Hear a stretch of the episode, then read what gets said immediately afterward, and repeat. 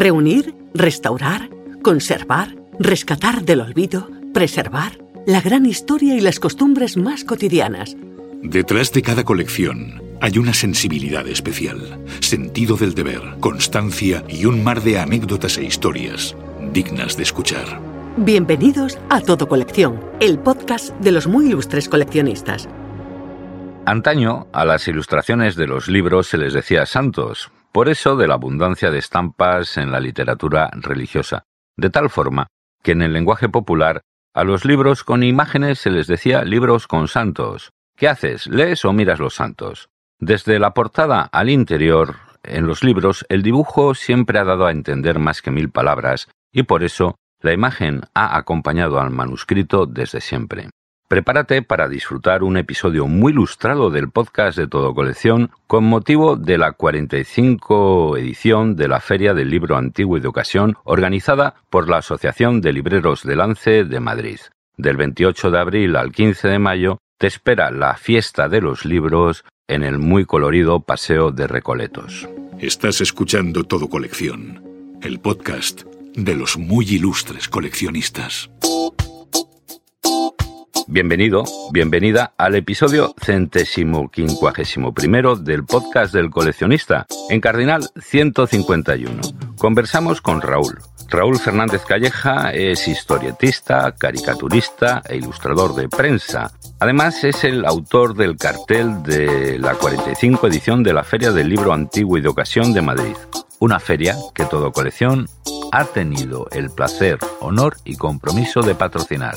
Todo Colección, donde viven tus recuerdos. Hola Raúl, gracias por atendernos en el podcast de Todo Colección. Gracias a ti, Ignacio. Es un honor estar aquí con vosotros. Hombre, el honor es nuestro. Raúl, ¿recuerdas cuando te regalaron o descubriste tu primera caja de pinturas? ¿Fueron lápices, acuarelas, ceras, crayones? Pues es que el relato habitual de la infancia o los comienzos de cualquier dibujante no coinciden con los míos. Nunca tuve facilidad para el dibujo y suspendí habitualmente la asignatura hasta bien mayor. Así que no tengo un recuerdo muy claro ni especialmente nostálgico de lo que fueran mis primeros lápices o colores, la verdad. ¿Y las primeras lecturas, las que más te impactaron? Pues me gustaban mucho los tebeos, sí, especialmente los aquellos de Bruguera. Y también aquí voy a decepcionarte un poco. Era un chico de barrio y de calle y sin apenas contacto con la cultura. Y no leí un libro hasta los 19 años. No me lo puedo creer.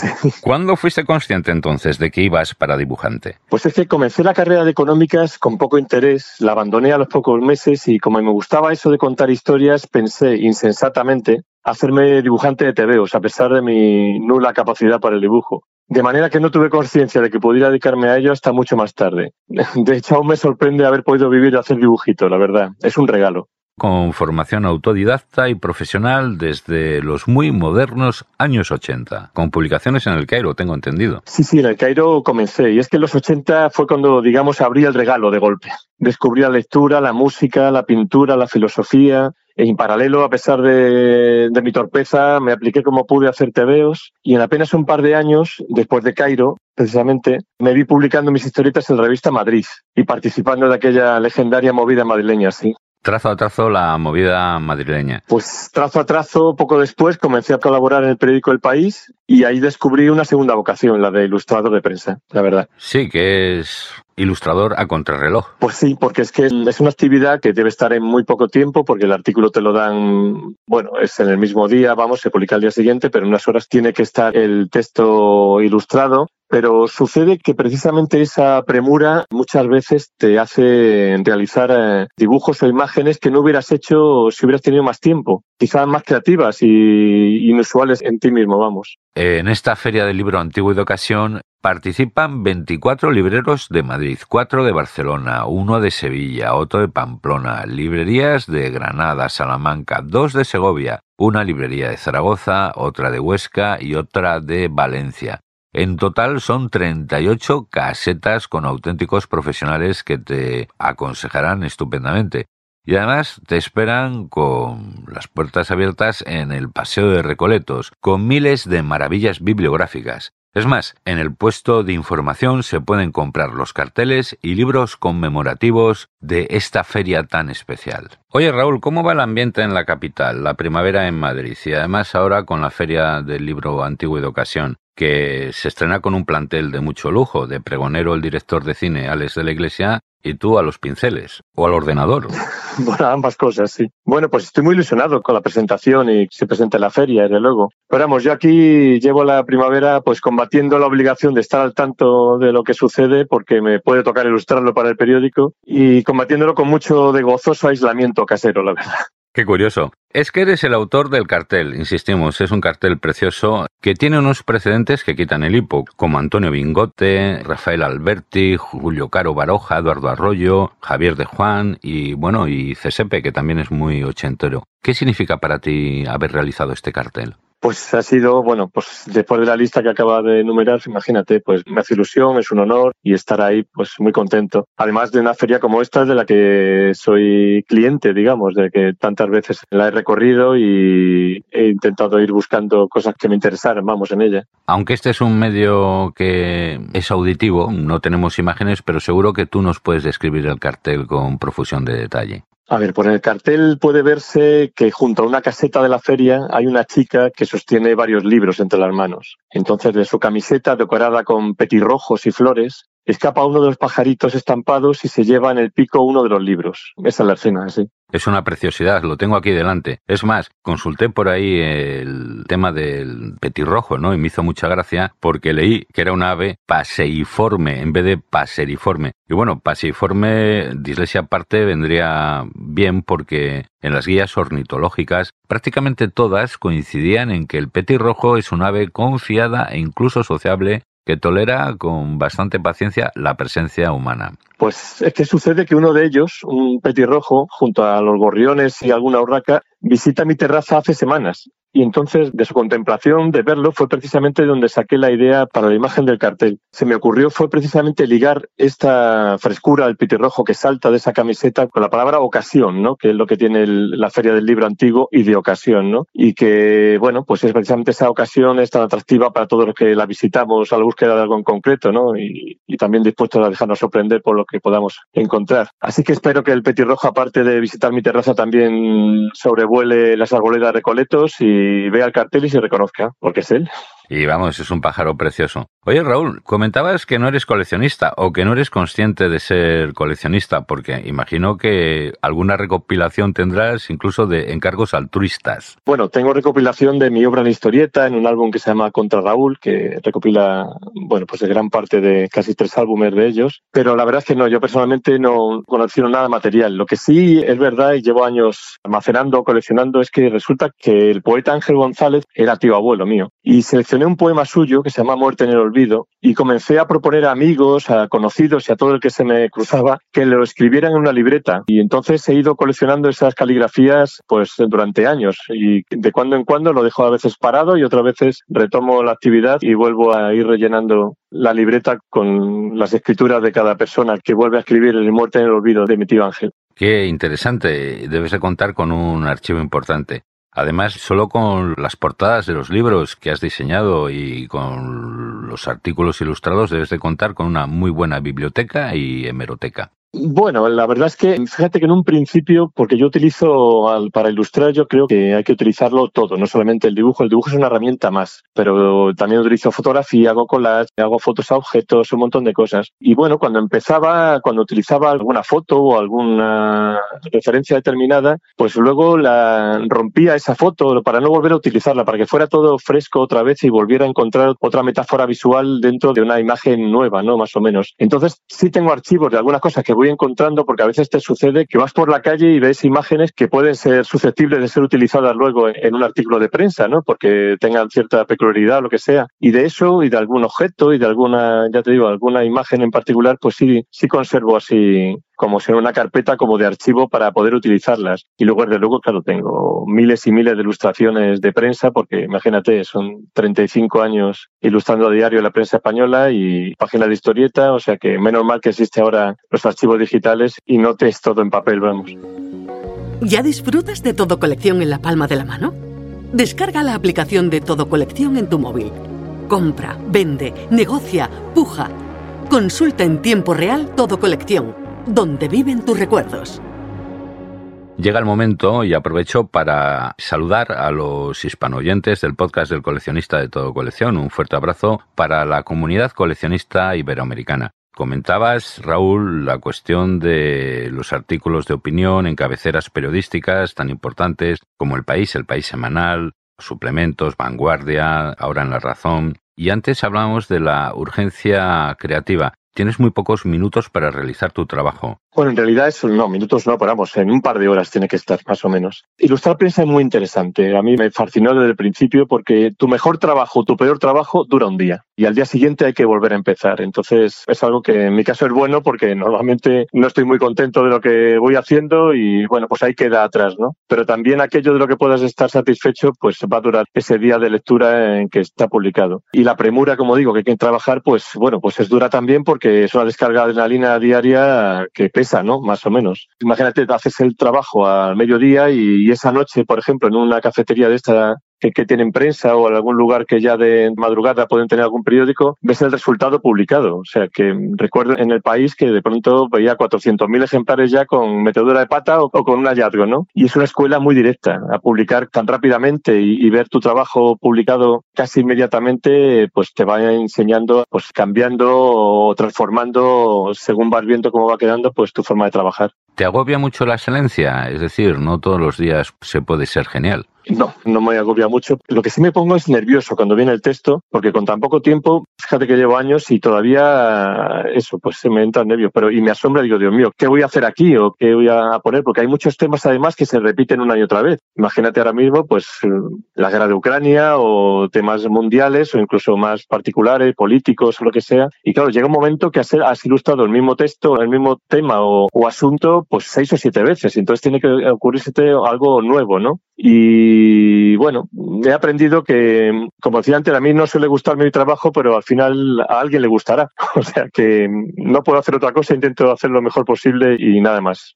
Y si nos puedes desvelar algún truquillo de tu proceso, si bocetas a mano o vas directamente a la tableta o le metes el color, ¿cómo va eso? Pues mira, nunca hago bocetos, porque la mayoría de las veces no se consigue en el acabado final la frescura del primer esbozo. Entonces voy directo al trabajo y bueno, como soy de la vieja escuela, cuando la ilustración consiste en un dibujo, pues lo realizo a mano sobre papel y si acaso luego con el ordenador le doy color. En cambio, que la imagen consiste en un collage fotográfico, como te comentaba antes, puestas en escena de diferentes elementos reales o la mezcla de dos dimensiones de un dibujo y las tres de un objeto, que a veces hago, pues lo termino montando con el socorrido Photoshop. Mi lema es todo significa utilízalo todo. Qué bueno. Eso es estupendo, porque es que los procesos analógicos tenían tela, pero pero también entiendo que tenían una virtud que consistía en que había más tiempo para perfilar la ejecución. ¿Qué piensas al respecto? El tiempo que, que tenía era el mismo. Lo que sí es verdad es que la inmediatez, la comunicación digital y el teletrabajo, pues ha traído consigo una aceleración del tiempo de respuesta al encargo. O sea, si antes ibas justito en dibujar y llevar a la redacción del periódico una ilustración diaria, ahora he llegado a hacer cinco en un mismo día. Además he comprobado que ese es mi tope. A partir de cinco ya hago prof. Es imposible un estajanovista de libro, de manual. Exactamente. Los cómics son libros, son libros que cuentan historias. En los libros de los cómics las historias se cuentan por la combinación de imágenes y de textos descifrados por el tiempo utilizado en su lectura. Ahí se va desgranando, ¿no? Yo pienso que las historietas cuentan con un lenguaje híbrido de dibujo, de texto, de diseño, de tantas cosas que es riquísimo y particular y que pienso que aún está por desarrollar. Hay una línea muy clara, mucho más comercial, que todos pueden reconocer en superhéroes o manga o cómics para niños, pero hay otra línea que se desarrolló también muy al principio de la historieta, de los tebeos, vamos, con historietas como Little Nemo o Crazy Cat, que jugaban con unas resoluciones gráficas mm, muy vanguardistas y muy innovadoras, que quedaron un poco de lado por la apuesta que precisamente Randall Hearst, el gran dueño de los periódicos y tal, impuso de que el cómic en aquel momento fuera ligado en cierta manera al cine, que en aquel momento también estaba pues saliendo y con fuerza, ¿no? Y parece que desvió en algo pues que el lenguaje de la historieta fuera más bien pues el plano contraplano del cine, ¿no? Algo así. Pero en cambio ya había, y se ha mantenido una especie de hilo de oro durante toda la historia del cómic, pues unos autores que han ido desarrollando ese lenguaje que digo que me parece tan rico y, y, del que a mí me gustaría sentirme desde luego heredero. Lo de las bellas artes, que antes mencionábamos el cómic y las nuevas incorporaciones, se tiene asumido que el cine es el séptimo arte, el octavo corresponde a la fotografía, el noveno a los cómics y el décimo arte los videojuegos que como el anillo único gobierna a todos los demás. Mira, la mayoría de las veces procuro no frecuentar en mis incursiones en el noveno arte, o sea, en las historietas, el lenguaje de plano contra plano del séptimo, el del cine, como te he dicho, y muy poco el de la imagen congelada del octavo, la fotografía. Así que de ese único anillo del décimo, los videojuegos, me escapo con una facilidad palmosa. Bueno, eso está bien. El estilo inicial tuyo era de línea clara, frente a la línea guarra. ¿Cómo ha evolucionado esa tendencia? Yo creo que el estilo gráfico con el que cuentes algo modifica lo que estás contando. Aquello de Marshall McLuhan del medio es el mensaje. O sea que tal y como estés dibujando algo, el tipo de dibujo que hagas, esa sea línea clara, liana guarra o cualquier otro tipo de grafismo o heredado pues pictórico o lo que sea, va a cambiar aquello que estás contando. Entonces, siempre he intentado adecuar mi manera de dibujar a cada nuevo proyecto, a cada nueva historia. Cada historia intento contar con aquel estilo que pienso que es con el que debe desarrollarse. Así que en mi trayectoria tengo un verdadero abanico de registros diferentes. Nos consta muchos años de profesión e incursiones incluso hasta en dibujos animados. Aquí tuvimos al hijo de Cruz Delgado, es que el que nace artista, artista se queda. Pues fíjate que yo trabajé con Cruz Delgado en el primer capítulo de Don Quijote de la Mancha, aquel que hizo cuando tenía apenas yo 19 años. O sea que es un dato que me alegra que me digas esto. He hecho de todo, he hecho desde dibujos animados, publicidad, he hecho una editorial, en paralelo mucha obra gráfica también, he hecho incluso escultura, he escrito una obra de teatro que está publicada y que estoy intentando pasar a historieta. Como te digo, llevo 35 años publicando a diario en prensa y hace más de 20, por ejemplo, que colaboro en la campaña Libros a la Calle que se hace en Madrid con carteles de incitación a la lectura en metro y autobús. O sea, queda un poco de vértigo, sí. Y eso que ni, nací artista ni sé si al final me apoderán con ese mote o, o con otro. Tu faceta de lector, lecturas actuales preferidas, si eres más de ensayo o de ficción y si te atreves a recomendarnos algún título, por lo menos de los de la editorial Renacimiento y las exquisitas portadas que has diseñado. Bueno, pues a pesar del dato que te di antes de los 19 años y todo esto, pues me fascina leer. Y sobre todo me fascina releer. O sea, ahora mismo estoy descubriendo precisamente una especie de lectura de cabotaje, ¿no? O sea, de decir, ir leyendo, pero sin perder de vista ciertos libros que en algún momento me gustaron o me marcaron, ¿no? Y soy más de ensayo, pero por ejemplo, de Renacimiento te puedo decir que me ha encantado el que ilustré de, que se llama Molde Roto, que es de Arcadi Espada y Antonio España, que va sobre conversación con flamencos, porque yo me crié en Córdoba, aunque soy de Madrid, me crié en Córdoba y bueno, estuve ahí toda mi infancia hasta los 14 años y bueno, tuve un contacto así también con ese mundillo y este y alguno otro también de Renacimiento y de otras editoriales me han marcado. Me pides que recomiende uno, en cambio recomendaría uno que leí hace poco, que se titula El Bajísimo, Cristian Bobin o Cristian Bobín, como el que se escribe, y es una particular vida de San Francisco de Asís que tiene inesperados y esclarecedores matices. Qué curioso. Al final, fíjate lo de los santos de los libros. Raúl, María José Blas, de Librería del Prado, que preside esta edición de la Feria del Libro Antigua Educación de Madrid, sucede en el cargo a un personaje muy querido, que es Francisco José Martínez Moncada, que de hecho es el presidente de honor de la feria. Te decía que María José Blas comentó que tenéis pensado que a lo mejor te vas a pasar por la feria a firmar los preciosos carteles de la feria, que por cierto se coleccionan y mucho. Pues sí, claro que sí, he estado con ella en uno de los sábados, yo creo que es el primer sábado, estaré por allí firmando carteles. Eh,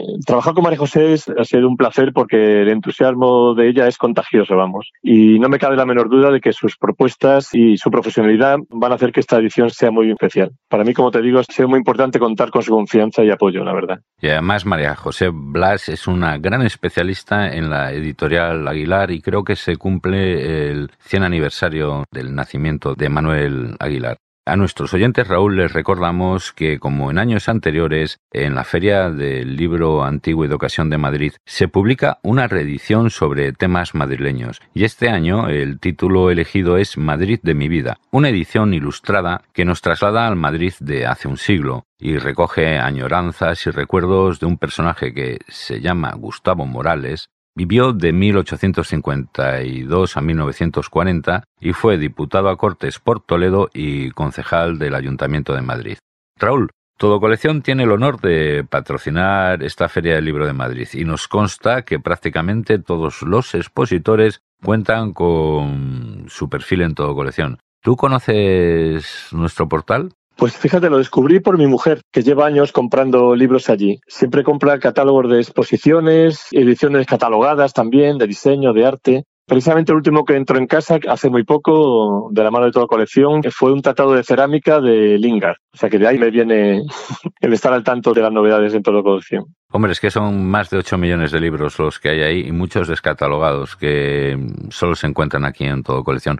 Tienes cinco historias al día. ¿Y próximos proyectos? Pues acabo de armar un libro con una selección precisamente de las ilustraciones, caricaturas e historietas editadas estos últimos siete años, en prensa y en revistas. Siete años que, bueno, bastante, como todos sabemos, eh, peculiares, ¿no? Entre pandemias, guerras y otros avatares diferentes. Y bueno, que se reflejan en estos dibujos. Y espero encontrar pronto un editor que lo publique. Y también en paralelo estoy llevando adelante un proyecto de álbum de historieta con guion y dibujos míos.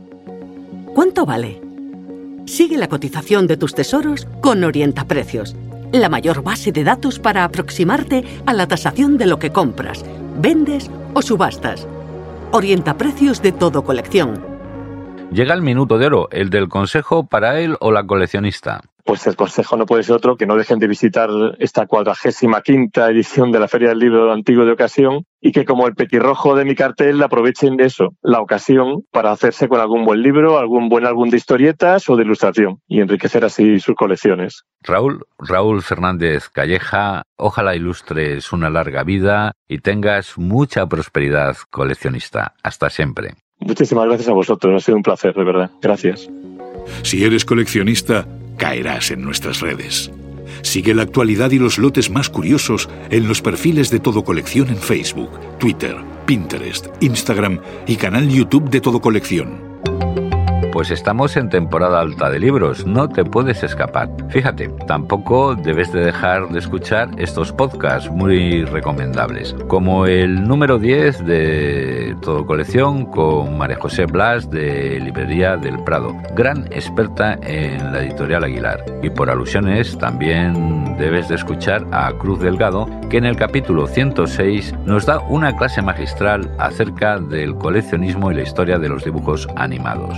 Cerrando un capítulo dedicado a los libros, no puede faltar una autora de culto como Espido Freire, que en el episodio número 31 nos comentó sus secretillos coleccionistas aquí en exclusiva en Todo Colección. Libros, sellos, monedas, cromos, juguetes, antigüedades, arte. ¿Y tú? ¿Qué coleccionas? Si quieres participar en nuestro podcast, Todo Colección te cede el turno de palabra. Pues hasta aquí el episodio de hoy. Nos puedes regalar un me gusta o un comentario. Suscríbete al podcast del coleccionista. Ya sabes, es fácil, gratis y libre de impuestos, papá. Si quieres participar en esta aventura divulgadora, envíanos un email a comunicación De esta forma, nos ayudas a compilar el mayor archivo sonoro con personajes que, como tú, mantienen viva la cultura del coleccionismo. Coleccionismo es cultura Insisto en que te cuides mucho y te recuerdo, ojo al parche, con el servicio de envíos de todo colección y pago TC, todo es más fácil, económico y sencillo. Aquí, a pie de micro, te habla Ignacio del Valle. Nos vemos, nos escuchamos en el próximo episodio de Todo Colección, donde se escriben, dibujan y leen los mejores recuerdos, tus recuerdos. Fin de la cita. Hasta el próximo episodio de Todo Colección, el podcast de los muy ilustres coleccionistas. Seguimos en contacto en el Facebook, Twitter, Pinterest, Instagram y canal de YouTube de Todo Colección.